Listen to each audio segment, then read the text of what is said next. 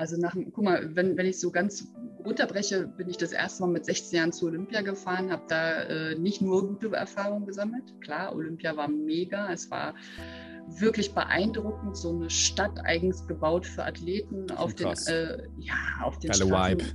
Ja, liefen nur schöne Menschen und man kam sich wahnsinnig uncool vor, weil die Amis, die haben eine Ausstrahlung gehabt, äh, die haben das irgendwie so im Blut, finde ich, dass die immer super cool wirken und dann denkst Aha. du, oh, ich bin eigentlich nur ein Mädchen aus Schwed, ich fühle mich gerade ganz klein und ein bisschen uncool. Ja, ich glaube das, ja, kann ich mir vorstellen dann siehst du so Superstars. All ne? diesen Athleten also, und Athletinnen. Ja, wow. ja, ja, ja. Krass. Und auch schön, also so wahnsinnig schöne Menschen. Ich habe nie ja. so viele Menschen äh, auf einem Haufen gesehen, die alle so durchtrainiert waren. Ne? Das kennt man ja so im Alltag nicht. Nicht unbedingt. Ich, ja, ja. ich, ich kenne das, ich kenn das in, in Las Vegas. Da gab es so eine, eine Bodybuilding, also die gibt es jedes Jahr, so eine Weltmeisterschaft im Bodybuilding, wenn du es so sehen möchtest. Ähm, aber das ist das Bodybuilding, die auch nachhilft mit Substanzen. Also es sind dann so ja. wirklich so die riesige, riesige Mocken. Ne? Und ja. da war ich mit einem Freund äh, einmal dort und dann gab es so eine Poolparty in Las Vegas.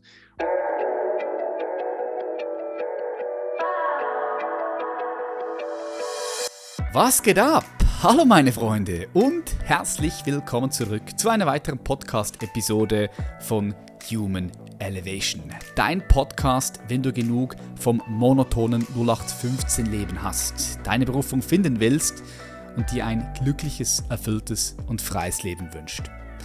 Mein Name ist Patrick Reiser und ich bin dein Host. Ich freue mich heute auf dieses Gespräch, denn wir haben eine echte Schwimmikone mit dabei, nämlich Britta Steffen.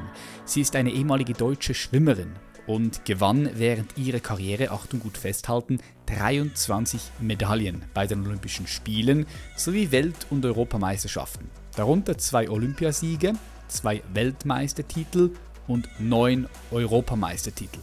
Britta erzielte im Schwimmsport alle nationalen und internationalen Titel und Rekorde auf ihren Paradestrecken 50 Meter und 100 Meter Freistil und war nach 2006 viele Jahre die schnellste Schwimmerin der Welt. Ja, sie hielt für ein paar Jahre den Weltrekord. Doch bei ihr lief es nicht immer gut. Sie hatte während ihrer Karriere starke Up- und Downs. Sie hängte sogar für eine gewisse Zeit ihre Karriere an den Nagel. Denn durch den starken Druck und die Erwartungen von den Medien kam sie in eine Krise. In dieser Pause studierte sie Wirtschaftsingenieurwesen. Erst durch ein intensives Coaching, in dem sie ihren unbewussten, limitierenden Blockaden auf die Spur kam und diese lösen konnte, kam sie wieder zurück ins Game und hat dann alles abgeräumt. Heute ist Britta als Unternehmerin tätig und engagiert sich für soziale und ökologische Projekte. Dabei kooperiert sie mit ausgewählten Stiftungen und ist seit 2019 im Einsatz für das UN-Nachhaltigkeitsziel Leben unter Wasser. Heute tauchen wir ein in die Welt des absoluten Spitzensports. Es wird spannend und es gibt auch heute wieder sehr viel, was du für dich mit nach Hause nehmen kannst und was dich deiner Berufung näher bringt, um so auch dein volles Potenzial zu entfalten. Schnall dich an, lehn dich zurück. Ich wünsche dir viel Freude mit dieser Episode und ich heiße ganz herzlich willkommen in der Show Britta Steffen. Hallo Britta, schön, dass du hier bist. Hallöchen, Tag schön. Schön, dass ich Gast sein darf. Ja, cool. Cool hier dich dabei zu haben. Ich meine, du bist ähm, im Schwimmbereich eine Ikone, oder? Kann man schon so sagen. Das kommt drauf an, ne? Für kleinere Schwimmerinnen und Schwimmer musst du erst noch mal kurz erklären, wer du warst, weil wenn der Jahrgang 2010, 11 oder 12 ist, dann äh, sind die nicht mehr so up to date. Aber wenn du dann so ein bisschen hm. berichtest aus deiner Zeit, dann sind die so Feuer und Flamme. Hatte ich erst heute Morgen. Und ähm, das macht dann großen Spaß. Ja, stimmt. Ich meine, jetzt wächst eine neue Generation von Schwimmerinnen und Schwimmern gell? So ist es, so ist es. Aber so 23 Medaillen bei der Olympischen Spiele holt man ja auch nicht einfach so. nee, war eine lange Zeit, aber wenn man Aha. so ganz eindampft, war die erfolgreichste Zeit tatsächlich zwischen 2006 und 2009. Das waren so diese ähm, besten Wettkämpfe, die ich da mitgenommen habe. Und ähm, davor und danach äh, war es sozusagen ein schwerer Weg den Berg hinauf und dann ging es aber auch ziemlich schnell den Berg hinab. Man ist dann sozusagen 2012 bei der vierten Teilnahme an den Olympischen Spielen nur noch Platz 4 und Platz 12 geworden. Und dann haben die Medien dich schon darauf aufmerksam gemacht, dass wenn du nicht mehr gewinnst, äh, vielleicht auch äh, von dann treten solltest. Ja, ja, also ich denke, da hast du ja einen unglaublichen Druck auch gehabt. Also ich denke, wir können uns das ja nicht vorstellen, weil du warst ja für, für Deutschland so, ja, die, die, das Aushängeschild im Schwimmen, ne? In dieser Zeit. Genau, und, zu dieser Zeit, ja, ist richtig. Und, und äh, ich kann mir schon vorstellen, dass da auch ein starker, ein starker Druck da war. Ich, ich würde gerne in dieses Kapitel einsteigen, weil ich finde deinen Werdegang auch sehr spannend. Heute ja, bist du auch als Coaching tätig, hast ein Unternehmen und äh, engagierst dich auch für soziale, umwelttechnische hm, Projekte, Fragen, genau. Projekte, ja. ja. Mhm, genau, Darum finde ich, das, find ich das alles sehr, sehr spannend, wie sich das so bei dir entwickelt hat. Aber lass uns ganz am Anfang eintauchen. Wann hast du dann für dich gemerkt, dass du ein Talent im Schwimmen hast? Weil es ist immer so eine, eine Frage bei ganz vielen Leuten, wenn es um Berufung geht, ja, wollen ihre Berufung finden, so worin bin ich denn wirklich gut? Was sind denn so ja. meine Stärken, meine Talente? Und wann hast du für dich erkannt, dass du darin offensichtlich ein Talent hast? Ich glaube, das kann ich so an der zweiten, dritten Klasse festmachen. Ich hatte mein Seepferdchen Anfang der ersten Klasse gemacht und dann bin ich in den Schwimmverein eingetreten und bin von Jahr zu Jahr ein bisschen mehr geschwommen. Und so zweite, dritte Klasse hat sich dann so ein bisschen gezeigt, wenn ich ähm, gegen die Jungs im Training geschwommen bin, dass ich schon auch mithalten konnte und dass wenn man auch so Kopf an Kopf Rennen geschwommen ist, dass ich dann manchmal auch den längeren Arm hatte. Und äh, da habe ich gemerkt, irgendwie bin ich äh, doch ein Wettkämpfer und gut darin, so die letzten Meter auch gerade bei, äh, sag ich mal, 200 Kraul oder so nochmal alles rauszuholen. Und das wurde dann tatsächlich auch meine Strategie, dass ich immer ein sehr hohes Gleichmaß geschwommen bin und dadurch auch den einen oder anderen Wettkampf, der verloren schien, umbiegen konnte. Und das hat sich aber schon relativ früh, also so im Alter von, so würde ich sagen, acht, neun oder zehn Jahren gezeigt. Wow, okay, so jung. Also in der Schule denn, weil in der Schule wurdest du auf dieses Talent aufmerksam. Nicht irgendwo ähm, als Hobby oder durch deine Eltern, sondern in der Schule selbst, ne? Genau, also es ist ähm, so, dass 1990 noch so diese Systematik aus der DDR vorherrschte, dass ja. tatsächlich Talentsichter kamen mhm. in die letzte Kindergartengruppe oder in die erste Klasse. Und bei mir war es halt in der ersten Klasse, dass man sich aufstellen musste und dann hatte der Talentsichter so einen Bogen dabei, da stand dann halt große, kräftige Kinder und wie die aussehen müssen und Gewicht und Größe und so. Und da hatte man mich ausgemustert und hatte gesagt, also du fällst da raus, zu klein, zu dünn versuch's mal beim Ton, so nach dem Motto. Und dann bin ich nach Hause und habe meiner Mutter äh, in den Ohren gelegen, dass ich aber jetzt auch mein Seepferdchen machen möchte. Und dann hat sie mich zum Kurs gefahren und habe ich halt gefragt, ob ich mitmachen darf, obwohl ich nicht ausgesucht wurde. Und habe dann mitgemacht oh, wow. und dann hat mir aber das Element, Element Wasser so viel bedeutet und so viel äh, Freude bereitet, dass ich dann da halt auch bei geblieben bin und dass ich dann so in den ersten Jahren in der Schule einiges abzeichnete und in der sechsten Klasse sagte dann meine Trainerin in Schwed, also wenn du mal was im Schwimmen werden willst, dann musst du zur Sportschule gehen. Und dann war so diese Bestätigung des Talents, weil von, sage ich mal, den zwölf Kindern, die wir in der Trainingsgruppe waren, wurden immer nur zwei ausgesucht, die dann mhm. äh, zur Sportschule gehen durften, empfohlen wurden. Und dann habe ich äh, die Reise auf mich genommen und bin tatsächlich von Schwed nach Potsdam gezogen. Es sind so zwei Autostunden und äh, habe dann halt morgens und abends trainiert und in der Mitte dieses Tagesablaufes bin ich halt zur Schule gegangen. Oh wow, okay. Das heißt, das war eine proaktive Entscheidung damals von dir, in, diese, in diesen Gymunterricht zu gehen nochmal. Und ja. wäre diese Entscheidung nicht gewesen, würden wir jetzt zwei hier nicht sitzen. Zum einen das und zum anderen, das habe ich heute Morgen auch den, den jungen äh, Athletinnen äh, erzählt, dass ich Glück hatte, dass wir ähm, das PCK in der Nähe hatten, also das Petrolchemische Kombinat, das ist ein großer Arbeitgeber in Schwedt. Und die brauchten als äh, ja, Chemieunternehmen einen Löschteich. Und dieser Löschteich war 25 Meter lang und äh, acht Bahnen breit. Und in diesem Löschteich, in diesem Freibad, habe ich äh, tatsächlich mein Schwimmtraining bestritten. Und mit deren Abwärme wurde unser Pool Sommer wie Winter auf 30 Grad beheizt. Mhm. Und weil ich äh, wirklich ein Warmduscher bin, ähm, bin ich dadurch sechs Jahre wirklich locker beim Schwimmen geblieben, weil es super cool war, im warmen Wasser zu schwimmen. Und jetzt haben wir ja so diese Energieproblematik und ähm, Die jungen äh, Schwimmerinnen und Schwimmer, die ich heute Morgen besucht habe, müssen halt im Außenpool bei 22 Grad schwimmen, weil wir Energie äh, sparen müssen, gerade auch in den ganzen Bädern in Berlin. Und die haben heute gesagt, ach Britta, wären das mal noch so schöne Zeiten, dass man bei 30 Grad im Pool schwimmen könnte. Wow, krass. Ja, okay, das ist aber spannend. Ist da eigentlich ist ein Unterschied von der, von der Geschwindigkeit her, ob das Wasser kalt oder warm ist? Mhm, total. Also wenn du im warmen Wasser schwimmst, ist die Problematik die, dass wenn du richtig einen raushaust, dass dich das körperlich enorm belastet. Das ist dann halt zu warm. Ne? Also du merkst so richtig, dann, boah, ich kriege ne? keine Luft. Ja, und das ist so richtig so, puh.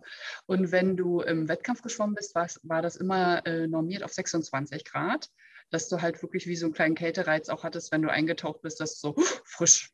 Mhm. Und wenn du viel und lang schwimmst, ist so eine optimale Wassertemperatur für ein Schwimmerchen zwischen 27 und 28 Grad Celsius.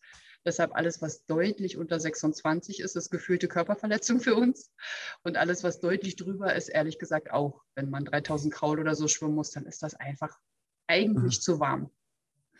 Okay, das heißt Eisbäder für dich ist nicht grausam. Dich, ja? also wird im Schwimmen gerne praktiziert, äh, wird auch für gut befunden. Für mich persönlich war es ein Graus und ich habe den Eindruck, dass dir das auch nur hilft, wenn du mental dafür offen bist und wenn du das auch wirklich für dich als gut verbuchst. Ich war hm. da ein totaler äh, ja, Schissi und wollte das nie und habe das auch nicht genutzt, aber andere sind damit super, super zufrieden und betrachteten das auch als Geheimwaffe schnellere Regeneration etc. Ja, es gibt viele verschiedene äh, Vorteile und Blickwinkel, wie, wie, man da auf Eisbäder schauen kann. Ja, ich arbeite auch gerne damit, dusche auch jeden Morgen kalt und ich finde, es hat einen positiven Effekt einfach auch. Nur schon alleine auf, auf Fokus. Wenn du morgens kalt duscht, Fokus ist direkt, direkt am Start, ja, ja, auch wenn du müde bist. Ja. Stark. Ja, nee. Muss ich vielleicht doch nochmal ausprobieren. Probier es aus. Also das Kaltduschen ist, also weißt du, du merkst dann irgendwann auch jede einzelne Temperaturunterschied. Weil wenn du das 365 Tage im Jahr kalt duscht, dann merkst du, hey, okay, jetzt äh, wird es Herbst, es wird kälter, im Winter wird es kälter und dann, okay, kommt Frühling, wird es wärmer und im Sommer wird es wieder wärmer. Das ist krass. Okay. Ja, viel spannend. Ja. ja, auf jeden Fall. Was ich auch spannend fand, was du gesagt hast, ist, dass bei euch früher, äh, da gab es Leute, die haben nach Talente geschaut. Ne? Finde ich eine gute Idee. Kennst du das nicht? Doch, ich, doch, ich finde das eine gute Idee. Also ich finde ich find das eine gute Idee. Kennst du Weil, das nicht? Also ist das nein, bei euch nicht nee, so üblich? In der Schweiz kenne ich nicht. Also wie gesagt, vielleicht war das in der ehemaligen DDR, das war ja, glaube ich, sogar Standard. Im Kommunismus ist es ja auch Standard, glaube ja, ich, oder? Das, ja, und das finde ich aber eine gute Idee, weil, weil ich finde, das fehlt ein bisschen bei uns jetzt in der Schule. Ja, das könnte ich mir auch gut vorstellen. Und wir haben in Berlin auch ein ganz schönes Projekt, das heißt Berlin hat Talent. Und da wird in der dritten Klasse so ein Motoriktest durchgeführt und dann werden tatsächlich noch einige Talente herausgefischt. Zum Beispiel auch, ich war gestern beim modernen Fünfkampf und habe mit dem Bundesstützpunktleiter gesprochen und der meinte, das ist wie so eine Basis. Also wer da sich als großer Allrounder zeigt in der dritten Klasse, ist für uns perfekt, weil bei fünf Sportarten, die du ausprobieren musst, ist es gut, wenn du noch nicht äh, so speziell unterwegs bist. Mhm. Und ich habe auch gelernt, dass man tatsächlich nur bis zur siebten Klasse ein Allrounder sein kann. Dann muss man wirklich auf diese fünf Sportarten im Fünfkampf fokussieren. Wer dann äh, erst in der achten oder neunten Klasse als Schwimmer zum Beispiel dann zum Fünfkampf gehen wollen würde, hat im Schwimmen zwar Vorteile, aber bei den restlichen vier Sportarten mangelt es dann. Und mhm. generell finde ich das sowieso ein gutes Projekt, weil wir werden ja alle immer unsportlicher und dadurch ähm, ja, nehmen wir zu und haben Stoffwechselkrankheiten ohne Ende. Und gerade die Corona-Zeit hat ja für viele junge Menschen auch eine totale Bewegungseinbuße äh, also ja, möglich gemacht, was jetzt im Moment äh, gar nicht absehbar ist, finde ich, welche Folgen das noch hat. Mhm. viele ja. Talente sind auch weggebrochen, muss man auch ehrlich sagen. Vereine sind gestorben. Mhm. Also ich bin gespannt, wie es da weitergeht oder ob ihr in der Schweiz da besser da durchgekommen seid. Wir in Deutschland hatten da, glaube ich, ganz schön große Probleme. Mhm, ja, stimmt. Da sind wahrscheinlich einige Talente einfach waren weg, ne? Kann sein. Ja. Zum Beispiel. Und manche konnten auch nicht schwimmen lernen. Ne? Das darf ja, man klar. auch nicht vergessen. Ja, ja. Mhm. Das, das, zieht sich nach. So zwei, drei Jahrgänge werden uns da fehlen künftig. Mhm. Ja, krass, man glaubt gar nicht, in welche Bereiche sich Corona noch auswirkt. Ne? Da hat man ganz viele Bereiche gar nicht auf dem Schirm, wie zum Beispiel jetzt dieser Spitzensport. Spitzensport, ja. auch ähm, Psyche. Ne? Also bei uns, ähm, ich glaube, war das vor einer Woche oder vor zwei Wochen, war am Radio zu hören, dass es eine neue Studie gab, dass gerade die jungen Frauen, die so zwischen Kind und, und Frau, ne, also diese pubertäre Phase, dass die alle psychische Probleme haben, weil die eben so orientierungslos in dieser Corona-Phase waren. Und da passiert ja ganz, wenn du dann kein Umfeld hast, ist es auch schwierig. Das ist zum Beispiel so ein Punkt, wenn ich ähm, meine Karriere beschreibe, irgendwie in Vorträgen, dann sage ich immer, da habe ich so vier Phasen durchgemacht. Das war das Seepferdchen, das Seesternchen im Sinne von Talentphase, dann die Schwimmkönigin, weil Journalisten mich irgendwann mal so genannt haben und eben die Schwimmoma, weil du mit Ende 20 dann gefragt wirst, welche Rolle du im Team hast, die Mutti oder die Oma, so nach dem Motto. Ja, krass. Und ähm, so rückblickend würde ich sagen, ging es halt viele, viele Jahre im Leistungssport immer nur Körper-Geist, Körper-Geist, diese Mischung gut abzustimmen, dass du halt hochleistungsfähig bist.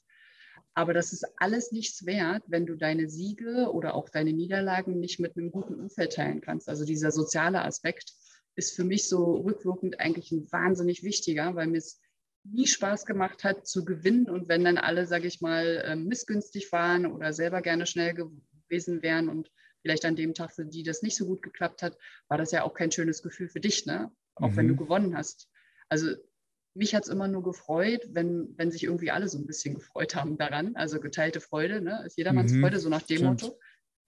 Und dann habe ich aber nochmal so, so, so einen Schritt gemacht, ähm, auch mit der Geburt meines Sohnes, dass ich so festgestellt habe, okay, Körper, Geist und Soziales, aber wenn wir unsere Umwelt zerstören, wenn wir nicht an die Themen Nachhaltigkeit, äh, Umweltschutz herangehen, dann ist es auch egal, weil dann habe ich nichts Gutes zu essen, dann habe ich kein sauberes Wasser zum Trinken, dann bricht mir so völlig die Basis weg, weil ehrlich gesagt, Leistungssport ist Selbstverwirklichung.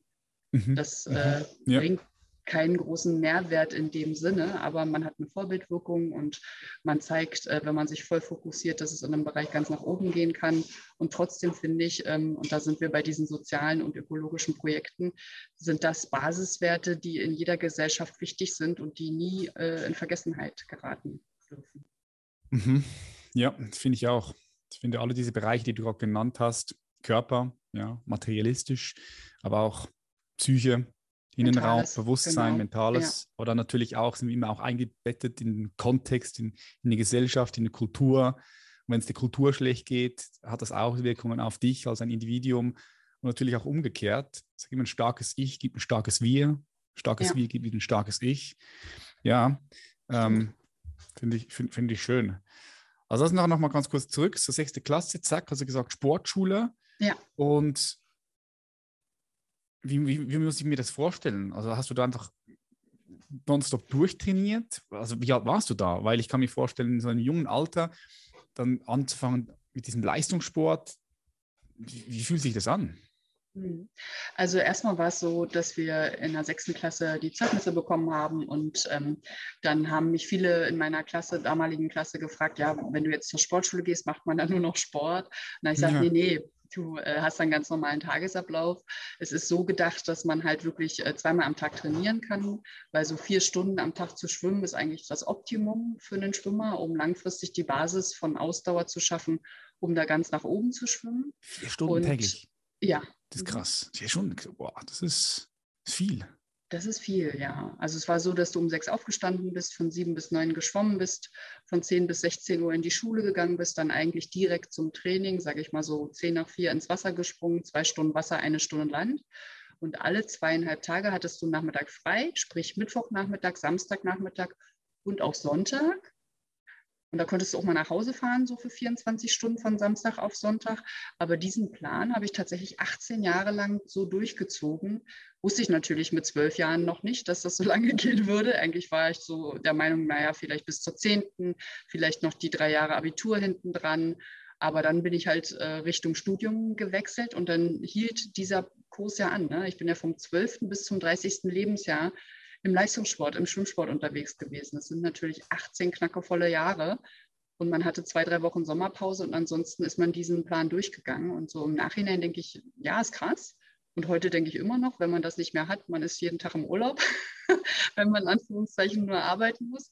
Also für mhm. mich jetzt äh, fühlt mhm. sich das manchmal so an, weil vier, fünf Stunden Training am Tag waren ein hartes Brot. Aber wenn du fit warst, hat das ja auch total Bock gemacht. Ne? Also da hast du dich gefreut, bestimmte Serien zu schwimmen und manchmal fühlte es sich an, weil du so im Flow warst, dass du durchs Wasser geflogen bist und konntest vielleicht den Jungs mal Paroli bieten in der Einheit und es hat so viel Spaß gemacht, dass ich nie das als Quälerei ähm, empfunden habe, sondern immer als Privileg, dass man sowas mhm. ausprobieren darf und dass man Ziele verfolgen darf und vielleicht nochmal Olympia sehen darf. Also zu meiner Zeit war Olympia noch was Besonderes. Ja, würdest du sagen, hast es dich heute ein bisschen verändert? Ja, ich glaube schon. Also mein Bild ist, dass, ähm, guck mal, ich war damals eins von drei Kindern und habe mich tierisch über eine Einkleidung gefreut. Ne? Ganz viele Adidas-Klamotten, weil du zu mhm. Olympia fährst, fand ich mega. Dann durfte ich fliegen in meiner Familie. Meine Eltern sind einmal in ihrem Leben bis dato geflogen gewesen und ich durfte mehrfach äh, durch die Welt fliegen. Das war ein Riesenprivileg. Und heutzutage, ähm, ja, die jungen Menschen, wenn man jetzt mal Corona ausklammert, können ja für kleines Geld oder konnten bisher für kleines Geld äh, immer irgendwo hinfliegen. Manche sind dann, das fand ich ganz entartet, mal zum Shopping nach New York geflogen äh, in meinem Freundeskreis, wo ich dachte, das finde ich krank, das, das finde ich äh, irgendwie auch schräg. Aber äh, diese Motivatoren hast du ja gar nicht mehr. Ne? Jeder hat genug äh, zum Anziehen, kann sich, also nicht jeder, da muss man auch wieder unterscheiden, aber ich sag mal, das, das größere Umfeld, diese Mittelschicht, würde ich sagen, die, die haben schon gute Möglichkeiten, sich tolle Klamotten zu leisten. Ich habe die Klamotten meines Bruders aufgetragen. Ne? Da war das schon mhm. toll, ganz eigene Sachen zu bekommen. Und ich frage mich auch, woher soll jemand Motivation schöpfen, wenn er eigentlich satt ist? Ne? Ich mhm. weiß es nicht genau. Also da musst du ja einen großen äh, intrinsischen Motivator haben, dass, dass du wirklich das Schwimmen so liebst an meiner Definition hörst du ja, es war ein bisschen mehr als nur das Schwimmen lieben, sondern auch mal die Welt sehen und mhm, schöne mhm. Klamotten haben. Alles also, drumherum, das alles drumherum hat ja schon Freude genau, gemacht. hat mir auch imponiert, ja. ja. Mhm. mhm. Das heißt, du hast da eine tiefe Freude in diese Tätigkeit, in dem allem drumherum gesehen. Hm, viele Leute glauben ja so, wenn ich meine Berufung finde und sie lebe, dann, dann ist da nur, nur Freude. Äh, war, war, wie war das bei dir? War wahrscheinlich auch manchmal hart. Nein, Und, immer nur Freude. Ja, ne? Große Lüge. Es gab wahnsinnig harte Zeiten. Klar, also, oder? Ja, also nach, guck mal, wenn, wenn ich so ganz runterbreche, bin ich das erste Mal mit 16 Jahren zu Olympia gefahren, habe da äh, nicht nur gute Erfahrungen gesammelt. Klar, Olympia war mega. Es war wirklich beeindruckend, so eine Stadt eigens gebaut für Athleten auf den, äh, ja, auf den Geile Vibe. Ja, liefen nur schöne Menschen und man kam sich wahnsinnig uncool vor, weil die Amis, die haben eine Ausstrahlung gehabt, äh, die haben das irgendwie so im Blut, finde ich, dass die immer super cool wirken und dann denkst Aha. du, oh, ich bin eigentlich nur ein Mädchen aus Schwed, ich fühle mich gerade ganz klein und ein bisschen uncool. Ja, ich glaube das, ja, kann ich mir vorstellen dann siehst du so Superstars. All ne? diesen also Athleten also, und Athletinnen. Ja, wow. ja, ja, ja. Krass. Und auch schön, also so wahnsinnig schöne Menschen. Ich habe nie ja. so viele Menschen äh, auf einem Haufen gesehen, die alle so durchtrainiert waren. Ne? Das kennt man ja so im Alltag nicht. Nicht unbedingt. Ich, ja, ja. ich, ich kenne das, ich kenn das in, in Las Vegas. Da gab es so eine, eine Bodybuilding, also die gibt es jedes Jahr, so eine Weltmeisterschaft im Bodybuilding, wenn du es so sehen möchtest.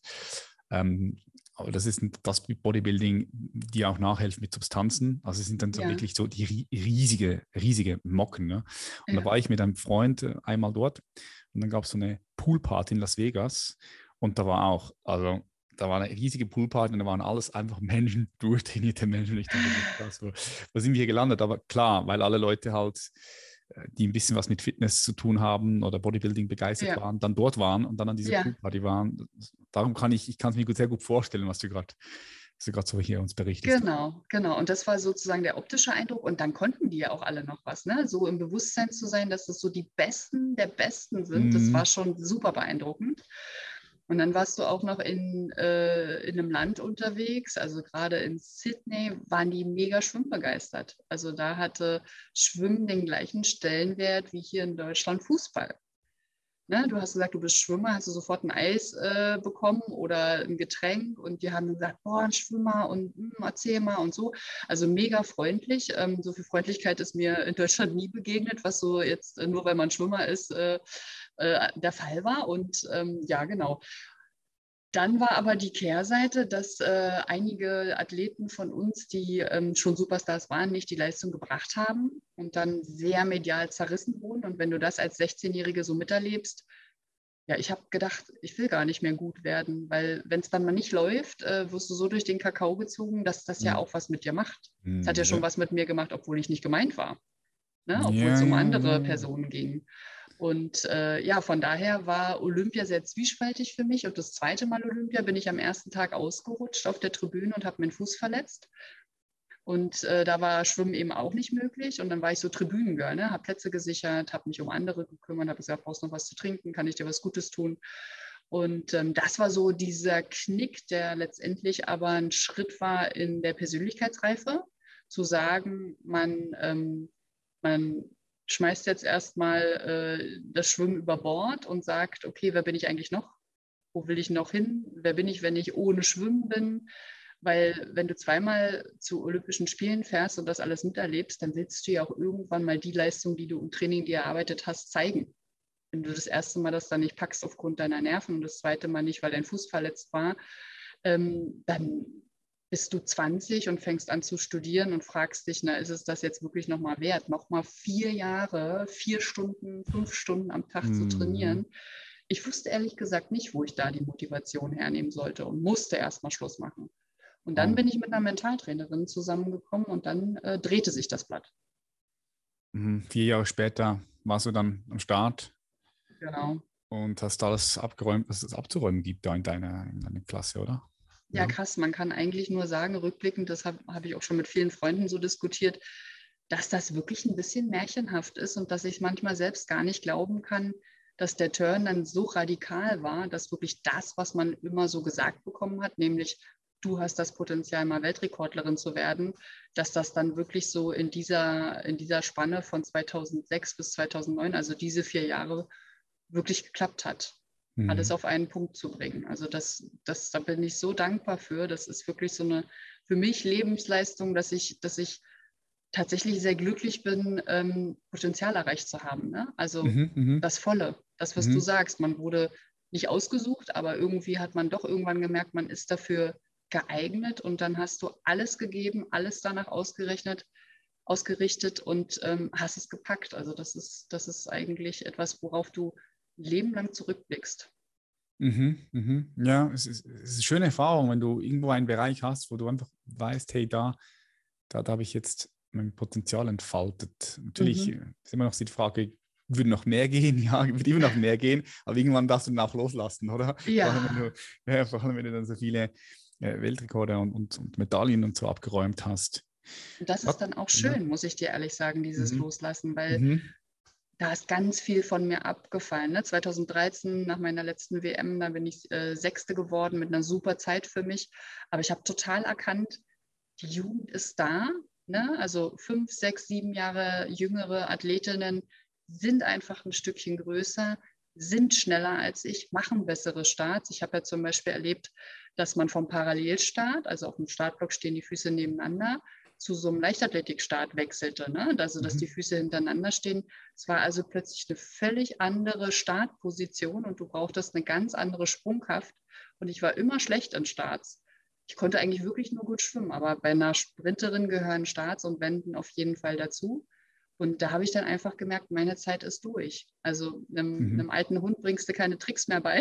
Und ich war in dem Fall ein alter Hund und diese neue Art von Start lag mir nicht. Und da habe ich das Beste schon rausgeholt und ein sechster Platz bei den Weltmeisterschaften war dann fein. Und dann wusste ich aber auch, ey, du kannst das jetzt echt loslassen. Das ist fein, ähm, du Aha. hast da alles rausgeholt und es gab eine ziemlich hohe Zeit, aber jetzt, jetzt reicht's. Das ist krass, weil diesen Status, den du gerade erwähnt hast und das Wenden auch. Also ich habe hab das jetzt gar nicht in meinem Bewusstsein gehabt, aber natürlich, klar, da gibt es ja ganz viele verschiedene Techniken, die du lernen musst, verschiedene Strategien, die es wahrscheinlich auch gibt. Du hast genau. auch eine Strategie ganz am Anfang angesprochen, also dass du da strategisch vorgegangen bist. Kannst du uns da mal mitnehmen? Weil ich habe da von Schwimmen, ehrlich gesagt, keinen blassen Schimmer. Also ich, ich habe Schwimmen immer wieder auch geschaut mhm. weil ich es sehr spannend finde, wie schnell die unterwegs waren mhm. und äh, was die so mit ihrem Körper im Wasser einfach PS auf, ins Wasser bringen können. Ne? Ja. Aber was muss man dann, dann so achten? Also gesagt, den Sprung, das, das Wenden, ja, was für Strategien gibt es da? Kannst du uns da mal mitnehmen? Würde mich interessieren. Klar. Ich weiß nicht, ob du mal äh, von diesen Wunderanzügen gehört hast, die es auch in diesen Jahren 2008 und 2009 gab. Sagt dir hm. das was? Hm. Nee? Da musst du dir vorstellen, gab es einen Technologiesprung, was völlig neu ist. Man sprach auch von Materialdoping, äh, weil du auf normalen Textil Plastik aufgebracht hast. Das waren dann erst nur so ähm, ja, man kann sagen, auf der Brust äh, waren zwei Aufkleber so gefühlt, ne, auf dem Bauch, ähm, Oberschenkel, Vorderseite, Rückseite. Und äh, 2009 sogar so, dass man so einen ganzen Textilanzug äh, mit Plastik überzogen hat. Ne? Also das war dann halt wirklich äh, auch schwer anzuziehen, weil du gefühlt äh, in so einem Thrombose, Strumpfhose, aber als Ganzkörper-Badeanzug äh, betrachtet, dich reinquetschen musstest. Du musstest mm. wirklich 20 Minuten ackern und hast dir fast auch so die, die, die Finger aufgewunden und wirklich blutig manchmal gehabt, weil das so schwer anzuziehen war. Und du musst dir vorstellen, zwischen deinem Badeanzug oder deinem Schwimmanzug und deiner Haut bildete sich so eine kleine Luftkammer. Und ich weiß nicht, ob du das mal ausprobiert hast auf dem See, wenn du auf so einer Luftmatratze liegst und dann mit den Armen paddelst. Das geht ja super, super leicht und man ist super schnell. Mhm. Und diesen ähnlichen Effekt hatten wir mit diesen Schwimmanzügen. Okay, und plötzlich äh, stellte sich ganz viel um. Plötzlich gab es Athleten, die normalerweise zu kräftig, zu muskulös und ein Tucken zu schwer für einen Schwimmer waren, um ganz vorne dabei zu sein. Die waren, sage ich mal so, Platz fünf bis acht oft. Ne? Also wenn du zu viel Muckis hattest und wenn du zu definiert warst, dann war das gar nicht so, so gut als Schwimmer. Viele haben gesagt, du musst auch so ein bisschen Weichheit mitbringen, eigentlich so eher eine Pinguinhaut, ne? also so ein ganz bisschen Unterhaut-Fettgewebe, nicht zu viel, nicht zu wenig. Und wenn du zu ausdefiniert warst, hattest du zu viele kleine Wirbel am Körper. Ne? Also wenn du dir vorstellst, du hast richtig krasse Bauchmuskulatur und hast so kleine Wirbel und die haben dich eher gebremst, als dass mm. du da mm. äh, schnell schwimmen konntest. Und mit diesem Anzug war das halt alles ein super Paket und hatte ich noch ein bisschen gehoben. Und plötzlich sind äh, von, sage ich mal, normalerweise vier äh, Weltrekorden im Jahr plötzlich das Zehnfache geschwommen worden. Und die Strategie war insofern ganz anders, als dass die Leute angepaced sind, also wie die Verrückten. Manchmal hat sich das so im Becken angefühlt wie so Pferderennen, ne? dass die angaloppiert sind wie die Wilden und dann geguckt haben, wie weit sie damit kommen. Teilweise wurde auf einer 100-Meter-Strecke fast Weltrekord angegangen auf Füße was immer noch so 50, also eine halbe Sekunde bedeutet hat. Ne? Und dann sind die zurückgeschwommen, aber manchmal eben so 10, 15 Meter vorm Ziel hast du gesehen, oh, die sind blau. Da geht jetzt nicht mehr viel. Ne? Und manche haben es ins Ziel gerettet und andere nicht.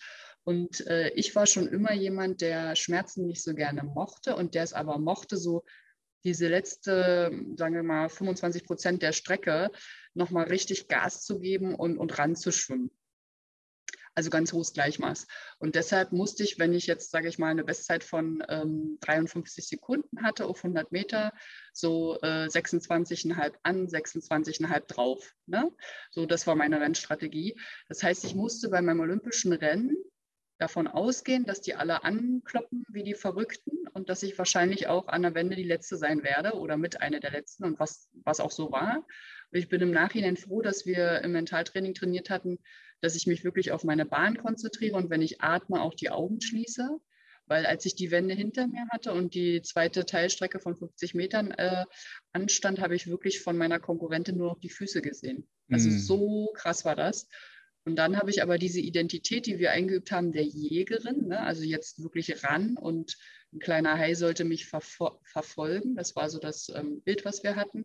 Ähm, bin ich dann äh, ran, ran, ran. Und die letzten zehn Meter ist äh, meine australische Konkurrentin wirklich äh, so blau geworden, dass mein Anschlag, also wir haben fast zeitgleich angeschlagen, aber dadurch, dass ich die höhere Schwimmgeschwindigkeit hatte und sie halt schon sehr so äh, müde war, habe ich halt um 400 das Ding ähm, umgebogen. Also wow. ein halber Streichholz wow. ist der Abstand nur gewesen. Wow.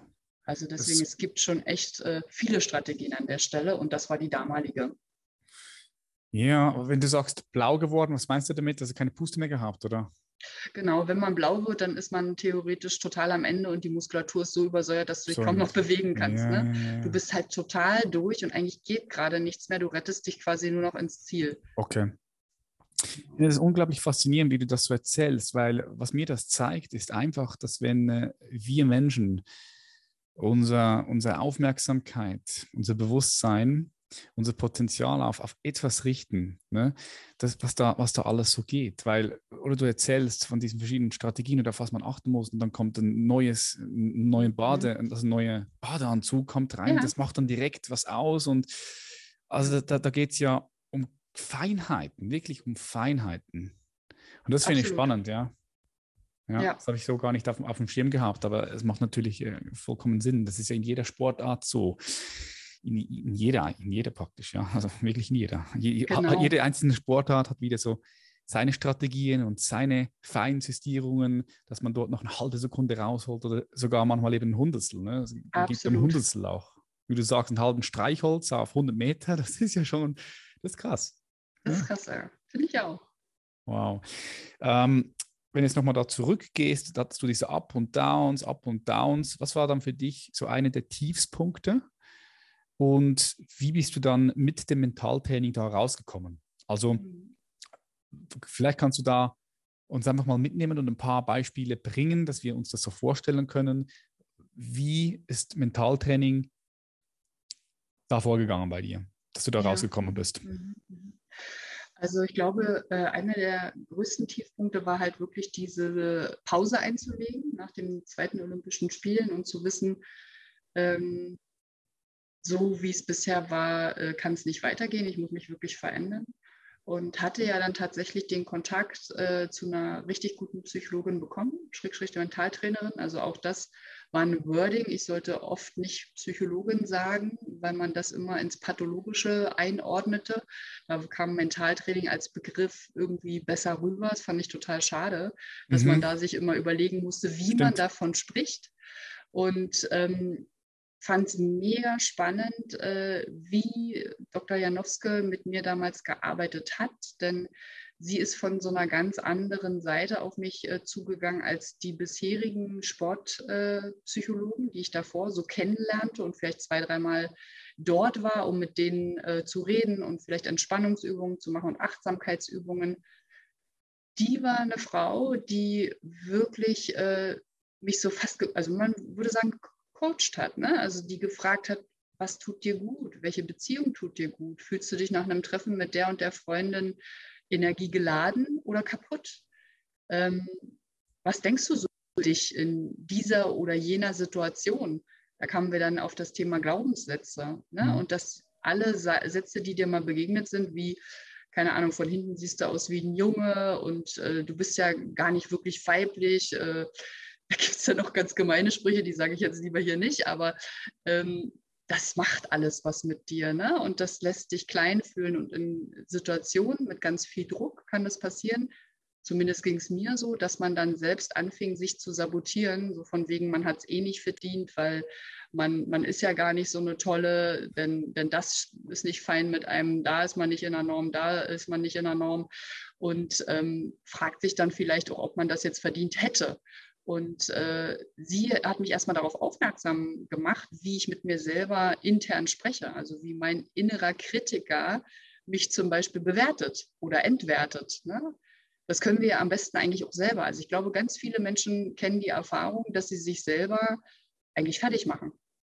Und wie kommt man da raus, ne? wenn dir niemand sagt, dass du das beeinflussen kannst, indem du vielleicht sagst, hey, stopp, Britta, der kritische Teil von dir hat vielleicht recht, das hat mal jemand gesagt, aber wisse eigentlich, ich finde mich ganz in Ordnung.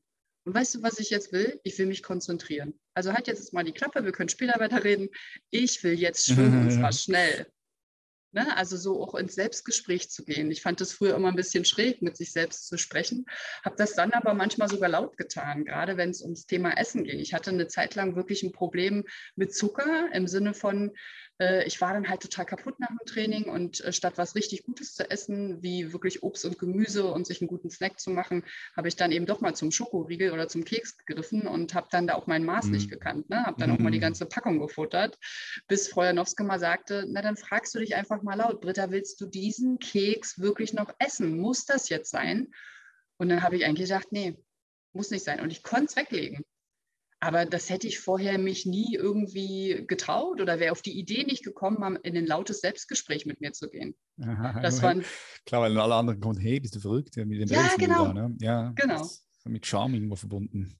Voll. Und auch mal so eine Lebenslinie zu durchlaufen. Ne? Wir haben ein Seil ausgelegt und haben so die so, so zurückgeblickt auf die wichtigsten Stationen in meinem äh, Leben, was, was mir wertvoll war und was ich gerne noch erreichen wollen würde. Ne? Also zum Beispiel gerne Familie gründen. Ist heiraten ein Thema? Ist das wichtig? Gibt mir das Kraft? Wie fühlt sich das an? Auch Dinge per Muskeltest zu testen. Ne? Also da bin ich dann mal in dieses Gebiet der Kinesiologie mhm. abgetaucht und fand es mega spannend, dass wenn ich, keine Ahnung, irgendein Kügelchen äh, aus der Homöopathie oder einen Apfel oder tatsächlich auch eine Zeit, die ich mir vorstelle für den nächsten Wettkampf, dass ich testen konnte, ob der Körper da mitgeht oder nicht. Das fand ich mega und das hat bei mir immer gestimmt. Und da gab es ein richtig, richtig krasses Erlebnis. Da dachte ich, Wahnsinn, was man so rausholen kann. Du musst dir vorstellen, ich hatte den Arm ausgestreckt und Frau Janoska hat äh, sozusagen Druck auf den Arm ausgeübt, um zu testen, ähm, ob diese Frage, die sie stellt, jetzt mit einem Ja oder Nein aus körperlicher Sicht beantwortet wird. Kennst du das? Hast du das schon mal als Erfahrung so gesammelt? Kenne ich, ja. Ich habe auch, ähm, ich habe sogar auch im Bereich, in diesem Bereich mal eine kleine Ausbildung gemacht. Ach, cool. also ja, war aber nicht lange, weil es war ein Teil einer größeren Ausbildung. Mhm. Darum habe ich da so ein bisschen Einblicke bekommen. Ja, finde ich auf jeden Fall, finde ich, find ich spannend, ja, spannend. Mhm. Dann musst du dir vorstellen, hatte ich diesen Arm so ausgestreckt und sie fragte, willst du beim nächsten Wettkampf bei den Europameisterschaften in Budapest gewinnen? Und ich habe Ja gesagt und der Arm, sie hat dann drauf gedrückt, ging runter, was nein, automatisch ja. heißt, dass es Nein heißt. Ne? Und dann fragte sie sofort, warum nicht? Und ohne nachzudenken, habe ich, manchmal haut man ja so Sätze raus, ne, die dann sehr viel so aussagen, habe ich dann gesagt, na, weil dann die anderen verlieren. Mhm, und dann mhm. denke ich so über den Satz dann. nach, voll. Und dann sage ich zu ihr, ja, Frau Janowski, das ist jetzt schlecht, wenn ich als Leistungssportlerin nicht gewinnen will, weil dann die anderen verlieren, weil das gehört ja mhm. dazu. Und dann kamen wir an alte Geschichten, dass ich zur Internatszeit häufig ausgegrenzt wurde, wenn ich von internationalen Wettkämpfen wiederkam und meine drei Internatsmädels das halt nicht geschafft hatten zu diesem Wettkampf, dass die dann erst mal ein paar Tage nur spärlich oder gar nicht mit mir gesprochen haben, weil sie äh, ja, mir da das Gefühl geben wollten, du bist raus. Ne? Und ich konnte meine Erfahrungen nicht teilen. Und da habe ich so gelernt, ey, Erfolg macht echt einsam. Und was ich wirklich möchte, ist, zu dieser Gruppe zu gehören. Ne? Und dann habe ich irgendwelche anderen Strategien entwickelt, wie zum Beispiel Badeanzüge oder Schokolade mitzubringen um äh, sofort das Eis zu brechen ne? und dass man gleich wieder eine Gruppe ist. Und daher kam das, dass ich einen Widerstand gegen das Gewinnen entwickelt hatte, den, auf den wäre ich doch niemals alleine Sehr gekommen. geil, ja, ganz geil. Ich, ich, liebe, was du, ich liebe, was du da sagst, weil es ist, das macht das, das macht das Coaching jetzt nochmal für viele Leute nochmal so greifbar, weil es natürlich Dinge in dir, in deinem Unterbewusstsein sind, an die du alleine sehr schwer, vielleicht sogar, ich sage jetzt vielleicht sogar gar nicht herankommst. Ne? Wenn da niemand von außen kommt, ja. Und das ist jetzt ja nur eine Dynamik, also eine sehr, sehr spannende Dynamik, die du uns da vorstellst und über die, die du uns berichtest. Und ähm, ja, das, das, ist, das ist eine gute Coachin, ja. Hat sie, Total. war, war es eine Psychotherapeutin oder Psychologin?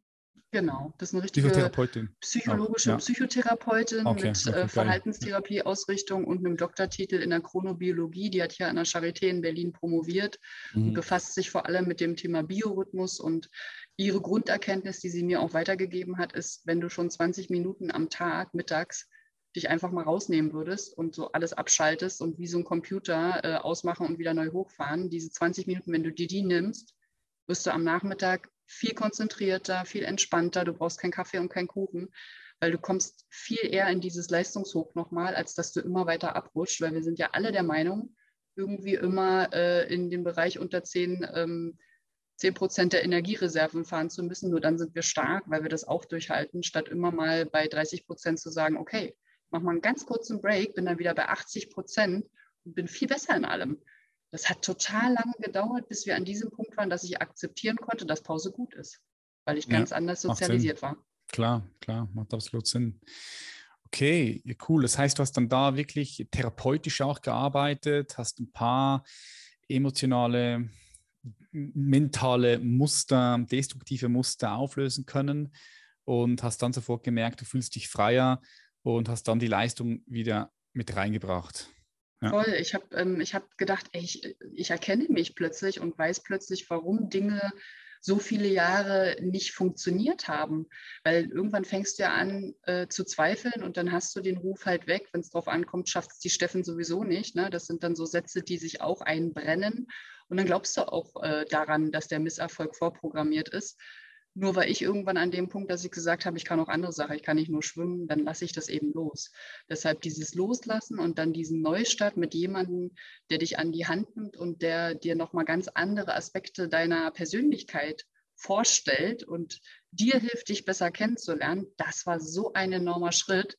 Auch das will ich nie, niemals ähm, vermissen, weil ich glaube, das erhöht meine Lebensqualität um ganz viele mhm. Prozentpunkte mhm. und macht es mir auch möglich zu sagen, weißt du, wenn ich in dem Job jetzt nicht glücklich bin, dann ändere ich was. Viele in meinem Umfeld ähm, beklagen sich und ich glaube, gefühlt 80 Prozent meiner Kumpels sagen, dass sie ihren Job nicht leiden können. Und ich sage, ey, du bist fünf von sieben Tagen dort. Was, ja. Veränder doch was. Willst du da wirklich weiter dich so fühlen, dass du dich immer nur auf Urlaub freust und nach dem Urlaub sagst, ich will nicht arbeiten gehen, das war so schön und ich will eigentlich gleich wieder Urlaub?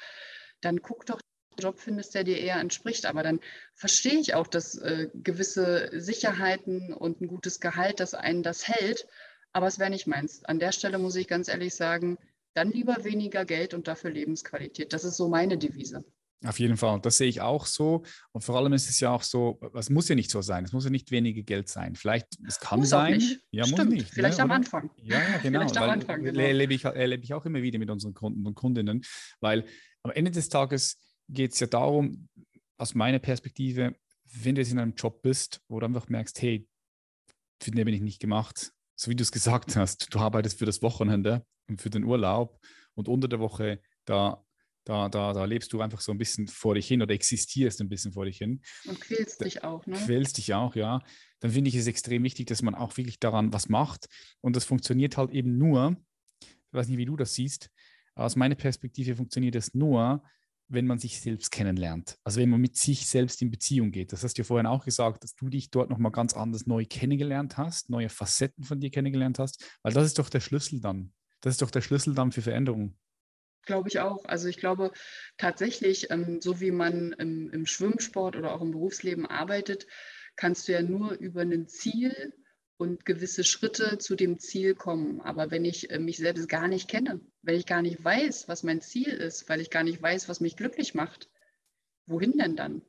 Da ist mhm. mir aufgefallen, dass viele in so eine, in, also das ist vielleicht auch anmaßend, was ich sage, aber das ist mein Eindruck, dass viele sich dann irgendeine bestimmte Ernährungsrichtung suchen oder irgendwie exzessiv Yoga betreiben, um irgendwo Orientierung, Halt und, und Ziel und Sicherheit zu finden. Ähm, weil es echt auch manchmal nicht schön ist, sich die dunklen Teile vielleicht anzugucken oder zu sagen, ich, gehe, ich mhm. steige mal ab in den Keller meiner Persönlichkeit und gucke mhm. mal an, was da so lagert. Das kann sein, dass das gar nicht immer Spaß macht. Vielleicht muss man das auch nicht alles tun, ich weiß es nicht. Ähm, was vielleicht anders ist bei mir als bei anderen, ist so in Gesprächen mit Kumpels rausgekommen, ich habe da keine Angst. Ich habe keine Angst vor diesen dunklen Teilen und, und traue mich da hinzugucken und zu sagen, ja, erste große Liebe lief überhaupt nicht gut und ich habe mich danach voll entwertet gefühlt, weil der hat einfach gesagt, äh, ich habe jemanden neuen kennengelernt und tschüss. Ohne mhm. ein Gespräch, ohne ein vernünftiges Verabschieden und man, man ist wütend und auch ein Teil von mir war immer noch wütend. Das ist heute alles ausgestanden, aber früher vor dieser, sage ich mal, Coach-Geschichte, Psychologengeschichte, hätte ich irgendwelche Ausreden erfunden, warum es mir nichts ausmacht, dass der mich verlassen hat, weil er sowieso ja, ein Idiot war oder so. Jetzt mhm. sage ich, ja, ich war zutiefst verletzt, es war furchtbar, aber ich habe diese ganze Aggression und Wut immer mit ins Training genommen. Und jedes Mal mhm. wurde es ein bisschen kleiner und ich bin dankbar, dass ich so viel schwimmen durfte, weil irgendwann war es okay. Dann habe ich gesagt, ja, schade, dass es nicht geklappt hat. Ähm, Liebe ist halt ein Duett, ne? Und wenn nur noch einer singt, ist es kein Duett mehr. Von ja. daher, okay, das war so. Und das ist jetzt in Ordnung. Hm. Ja, wir sind ja auch schon jetzt voll da angekommen bei dem, was du jetzt machst. Also da gab es ja dann wahrscheinlich so einen Übergang mhm. von der Sportlerkarriere, die du gehabt hast als Schwimmerin, in äh, das, was du jetzt machst, in eine Coaching, Unternehmerin, war das ein fließender Übergang oder gab es da einen Cut? Hat sich das so abgezeichnet? Wie ist denn das passiert? Weil das finde ich auch nochmal spannend, weil ich gehe jetzt einfach mal davon aus, kannst gerne mich korrigieren, wenn das nicht so ist, dass da auch so ein innerer Ruf war, mhm. und du diesem inneren Ruf dann gefolgt bist. Mhm. Und wie hat sich der gezeigt, wenn das so war? Also es war 2013 so, dass ich dann gesagt habe, okay, letzte WM, jetzt werde ich 30, jetzt würde ich auch gerne irgendwann mal Familie gründen, ich höre jetzt auf mit dem Schwimmen. Das war so, so ein richtiger äh, scharfer Cut, aber auch äh, bewusst gewählt und hatte richtig Lust danach nochmal zu studieren ohne Doppelbelastung. Und bin dann in den Master gegangen, Human Resources Management, also diese Personalerrichtung und habe mich dann sehr verliebt in diese Fächer äh, Arbeits- und Organisationspsychologie, weil ich dachte, kenne ich alles. Im Sport ist es genauso wie in der Berufswelt, ganz viele Parallelen und habe ganz oft mit Dr. Janowski dazu telefoniert und habe gesagt, also alles, was so in Richtung betriebliches Gesundheitsmanagement geht, wäre das doch super, wenn die Leute Ruheräume hätten und mittags äh, nach der Mittagspause vielleicht mal 20 Minuten kurz ausruhen könnten. Die Produktivität würde höher gehen, wir hätten weniger psychosomatische Erkrankungen. Lass uns doch da was machen. Und da ist diese Idee entstanden, dass wir Gold gründen. Gold mit T und steht für Gesundheit, Organisation, Leistung und Team. Und die Idee ist, dass man sagt, hey, Gesundheit ist die Basis von allem. Wenn du gesunde Leistung bringen willst, musst du halt wirklich auch immer gucken, dass du gesund bleibst und dass du nicht in irgendeinen Hörsturz äh, dich reinmanövrierst oder tatsächlich dann der Rücken kaputt ist. Also es gehört auch immer Bewegung dazu, wenn man gut im Job sein will und viel sitzt etc. Und das muss man aber organisieren. Man muss sich Strukturen schaffen, gerade auch im Bereich Homeoffice, dass du genügend Abwechslung hast, ne? dass sowohl die Konzentration da ist, dass du aber auch genügend Bewegung hast, dass du wieder mal Bock hast, hast, länger zu sitzen und konzentriert zu arbeiten, dann funktioniert Leistung. Und richtig Spaß macht es, wenn man gut kommuniziert und sich gut miteinander vernetzt und austauscht in einem Team. Das war so die Idee von Gold. Und die haben wir äh, angeschoben. Sie war aber noch voll in der Praxis tätig, ist bis heute eigentlich so. Und ich war noch voll im Studium drin, habe dann ein Kind bekommen. Und als wir richtig loslegen wollten, kam Corona ins Spiel. Also wir sind gar nicht so richtig äh, zum Losmarschieren gekommen. Und in der Corona-Zeit haben viele aus meinem Umfeld, die mit Medizin zu tun haben und ein bisschen Verständnis dafür mitbrachten, gesagt, Britta, wenn du wirklich Bock hast auf Arbeiten und nicht nur deinen Heilpraktiker machen möchtest, weil das habe ich zu der Zeit angefangen, so nach meinem Kind nochmal den Heilpraktiker zu machen, ähm, dann such dir einen Job, such dir einen kleinen Job, weil das wird zwei, drei Jahre anhalten. Und das wollte ich erst nicht glauben. Und mhm. nach der Sommerpause habe ich dann gedacht, vielleicht doch. Mhm. Und bin dann an den Olympiastützpunkt hier in Berlin gegangen und da war eine Stelle ausgeschrieben. Und manchmal ist es ja so schicksalshaft für eine Laufbahnberaterin für den Nachwuchs. Und ähm, Laufbahnberaterin Perfekt, für den Nachwuchs, genau. Da machst du halt duale Karriereberatung. Ne? Also wie kann ich langfristig Sportler bleiben, sage ich mal so bis Anfang, Mitte 20 und gleichzeitig eine sportgerechte Ausbildung oder ein sportgerechtes Studium finden. Und da coache ich aktuell die jungen Athleten. Ich informiere dir, welches Portfolio wir an Partnerschaften haben zu Unternehmen, landeseigenen Betrieben und dann gucken wir, was passt zu dir. Wo kommst du her? Wo willst du hin? Was ist dir wichtig? Welche Kompetenzen und Interessen hast du neben deinem Sport?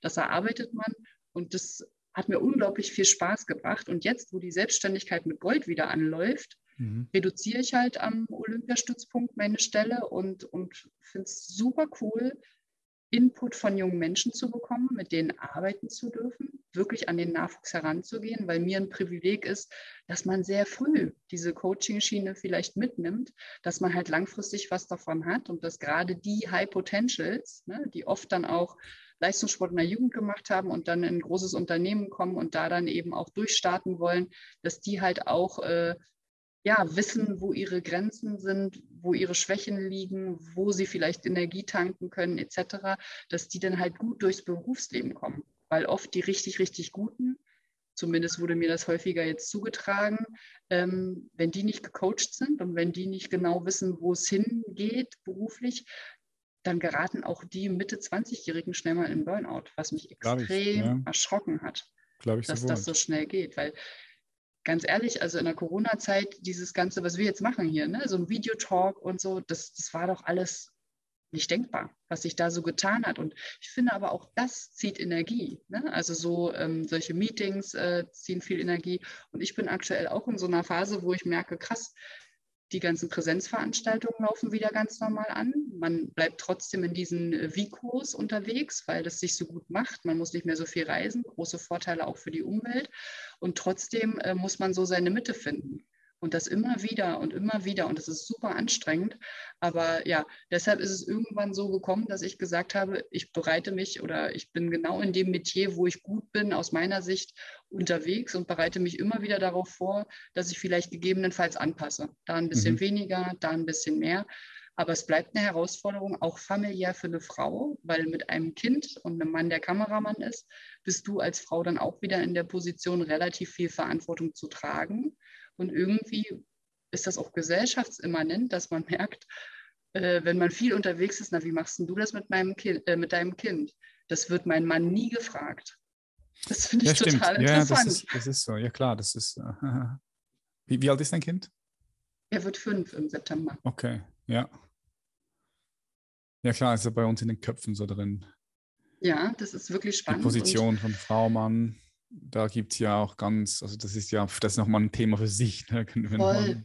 Aber das, das, bricht alles, das bricht alles auf gerade, ne? Also ja, diese ja, ganze ja, Geschlechtergerechtigkeit, klar, klar. dieses ganze Thema Diversity, wer darf was sein, wer, wer fühlt sich wie, das finde ich mega spannend, aber das wirkt alles so komplex und manchmal auch mit den ganzen Umweltthemen. Ich war die Woche ähm, äh, beim BMZ, das ist das Bundesministerium für wirtschaftliche Entwicklung und Zusammenarbeit, da ging es um Biodiversität und wie wir äh, die Vielfalt retten können.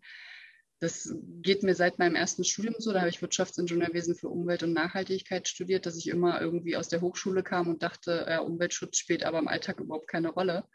Und wenn du so hörst äh, in dieser Woche, dass die Welt eigentlich wirklich vor dem Abgrund steht, dann kommst du da raus und denkst, aber das fühlt sich gar nicht so an und das macht es so ja, gefährlich. Ja, stimmt. Das, ja, das fühlt sich nicht so an, gell? irgendwie. Also weißt du, klar, wir merken die Krisen, Ukraine, Corona und die wirtschaftliche, finanzielle, also gibt es ja verschiedene Krisen. Wir nennen das ja auch die Stapel, Stapelkrise, Stapelkrisen, die wir schon wahrnehmen. Aber ja, schwer. Es ist schwer, aber es ist komplex. Ja, genau, das es ist, ist sehr, sehr komplex. Du musst ja. ganz viel wissen, um was zu verstehen, aber umso mehr ja. du weißt, umso mehr musst du auch aufpassen, dass du nicht in diese Schiene rückst, dass nichts mehr möglich ist. Mhm. Und ähm, dann versuche ich es immer wieder zu drehen und nehme das aus dem Sport wieder mit und sage, aber jeden Tag kann ich nur versuchen, mein Bestes zu geben. Mhm, und das mhm. jeden Tag aufs Neue.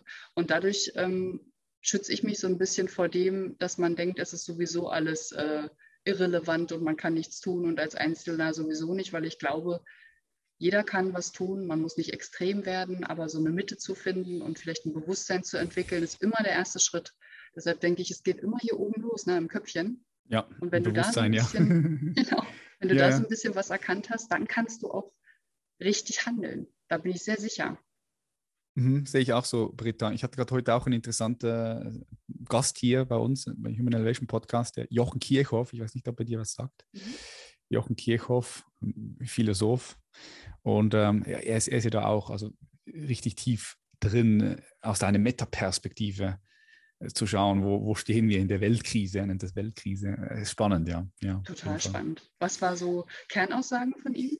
Oh, das ist, äh, also am Ende des Tages, wenn wir es runterbrechen, ist, dass wir uns ein bisschen verirrt haben in der, in der Wissenschaft, in der materiellen, in der materiellen Weltsicht und dass eine Konsequenz von äh, dieser Wissenschaft, die ja schon auch religiös ist, also das muss man schon ganz klar sagen, also Wissenschaft hat seinen Wert, ganz klar, aber man darf ihn ja nicht anzweifeln. Das ist mehr so, es ist wie die neue Religion geworden, die sich aber ein bisschen dort verirrt hat, weil sie das gesamte Innere, der ganze innere Raum, das ganze Bewusstsein so ein bisschen wegschließt.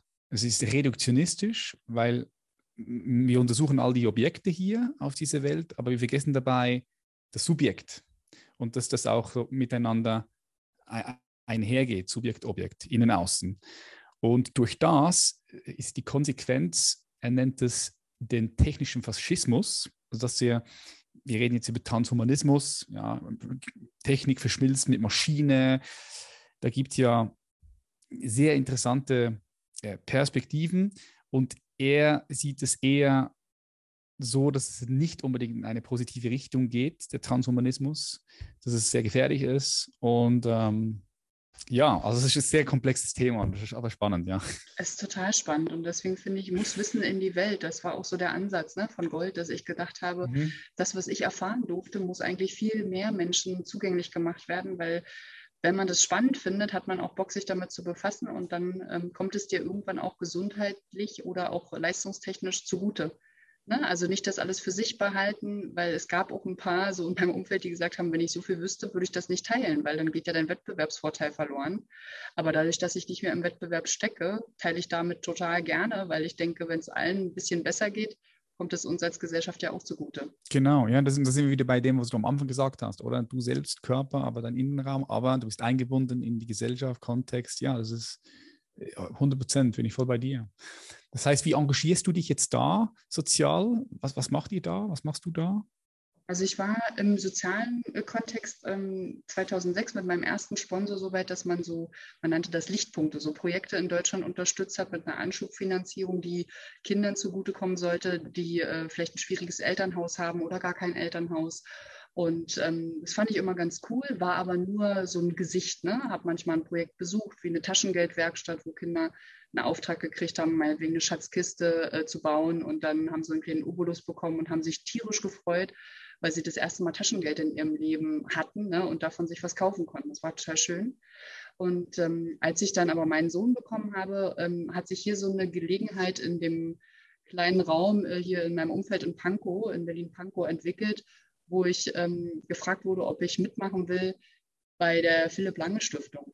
Philipp äh, ist mit 24 Jahren an einem Gehirntumor verstorben und sein Papa, der der Stiftungsinhaber ist, der hat ihm zu Ehren sozusagen diese Stiftung ins Leben gerufen für junge Menschen. Und ähm, wir sind so mit zwei Projekten seit anderthalb Jahren am Start. Einmal Sportkarussell, also jungen Menschen aus Wohnprojekten ähm, so verschiedene Sportarten anzubieten, die sie mal ausprobieren können, um zu gucken, ob sie da Bock drauf haben, ne? so ein bisschen Bewegung da reinzubringen. Und das zweite Projekt ist das Vorlesen im Schloss. Wir haben so, so ein Mini-Schloss hier mhm. um die Ecke und kooperieren mit einem Buchladen, wo die dann nachmittags kommen, die Kinder, sind manchmal so 15 bis 20 und dann gibt es erstmal ein schönes Stück Kuchen wie bei Oma, ne? also so richtig Apfelstreuselkuchen und entweder ein Kakao oder ein Saft dazu und dann wird vorgelesen, sehr lebhaft von demjenigen, der im Buchladen arbeitet. Das ist richtig schön auch für dich als Erwachsener. Und dann äh, gehen wir nochmal in den Buchladen und jedes Kind darf sich ein Buch aussuchen. Und manche sagen, das ist das allererste Buch, was sie besitzen. Und das hat für die dann tatsächlich auch einen Wert. Und dann fangen die auch wieder an, in diesen Wohnprojekten sich vorlesen zu lassen oder lesen lernen zu wollen, weil sie so ein wunderschönes Buch jetzt haben, was ihr eigen ist. Und es macht mir mega Spaß, weil jetzt ist, bist du plötzlich so nah dran. Ne? Und mhm. manchmal sagen die Leute so im Außen, aber du kriegst dafür kein Geld, Britta, und es kostet Zeit, ne? ist so ein Samstag oder so mehrere Samstage im Jahr.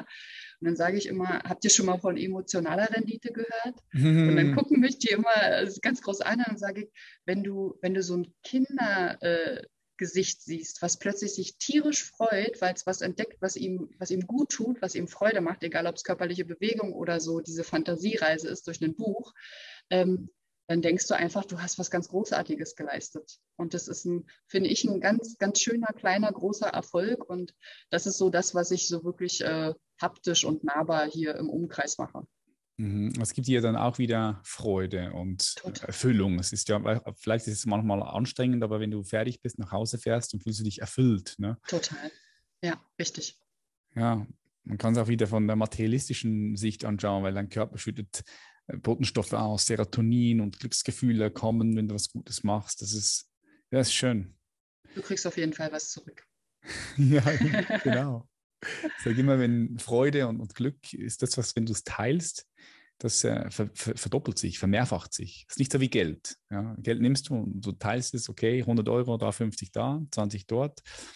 Dann ähm, ja, hast du noch 30. Genau. Aber wenn du Freude und Glück teilst, ja. es multipliziert sich einfach. Das ist wirklich so und das sollte man, sollte man eigentlich viel mehr leben. Ne? Mhm. Ja. ja, wir kommen dann, das ist ein guter Übergang, weil ich würde dir gerne noch eine einzige Frage stellen. Ich weiß, unsere Zeit ist schon fast um. Und zwar, wenn du heute also auf die Welt schaust, du siehst die 7,8 Milliarden Menschen, all die Länder, diese fragile Welt, die kleine Welt, so in diesem unendlichen Kosmos. Ähm, was glaubst du, was braucht der Mensch am meisten aus deiner Perspektive jetzt gerade? Was fehlt? Das ist ja eine richtig gute, äh, leichte Frage. Nein, das ist eine sehr philosophische Frage, finde ich.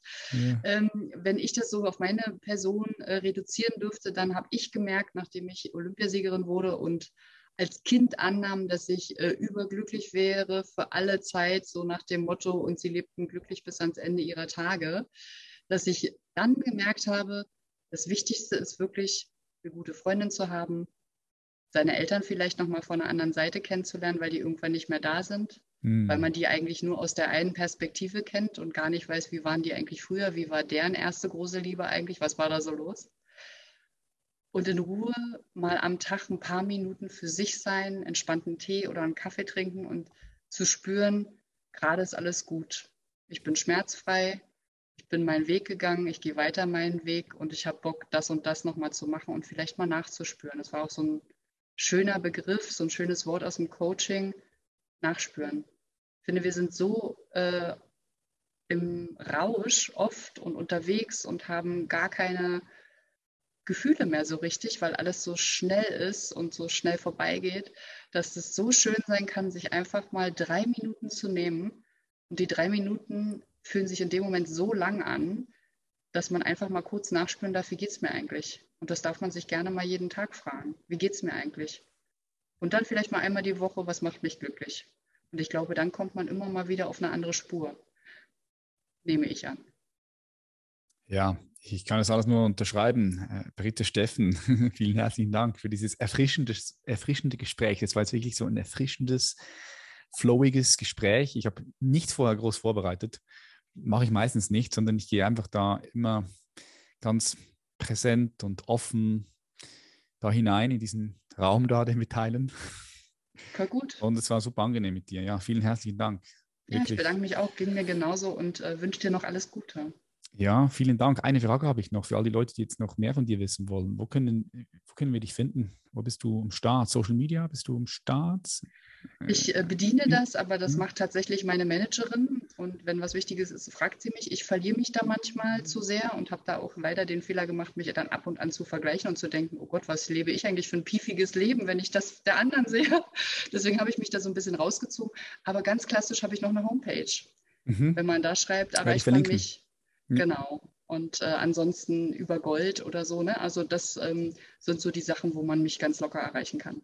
Super. Britta, ich werde alles unten in die Show Notes packen. Ich bedanke mich ganz herzlich bei dir und ich wünsche dir auf deinem Weg weiterhin ganz viel Freude und ja, genieß es.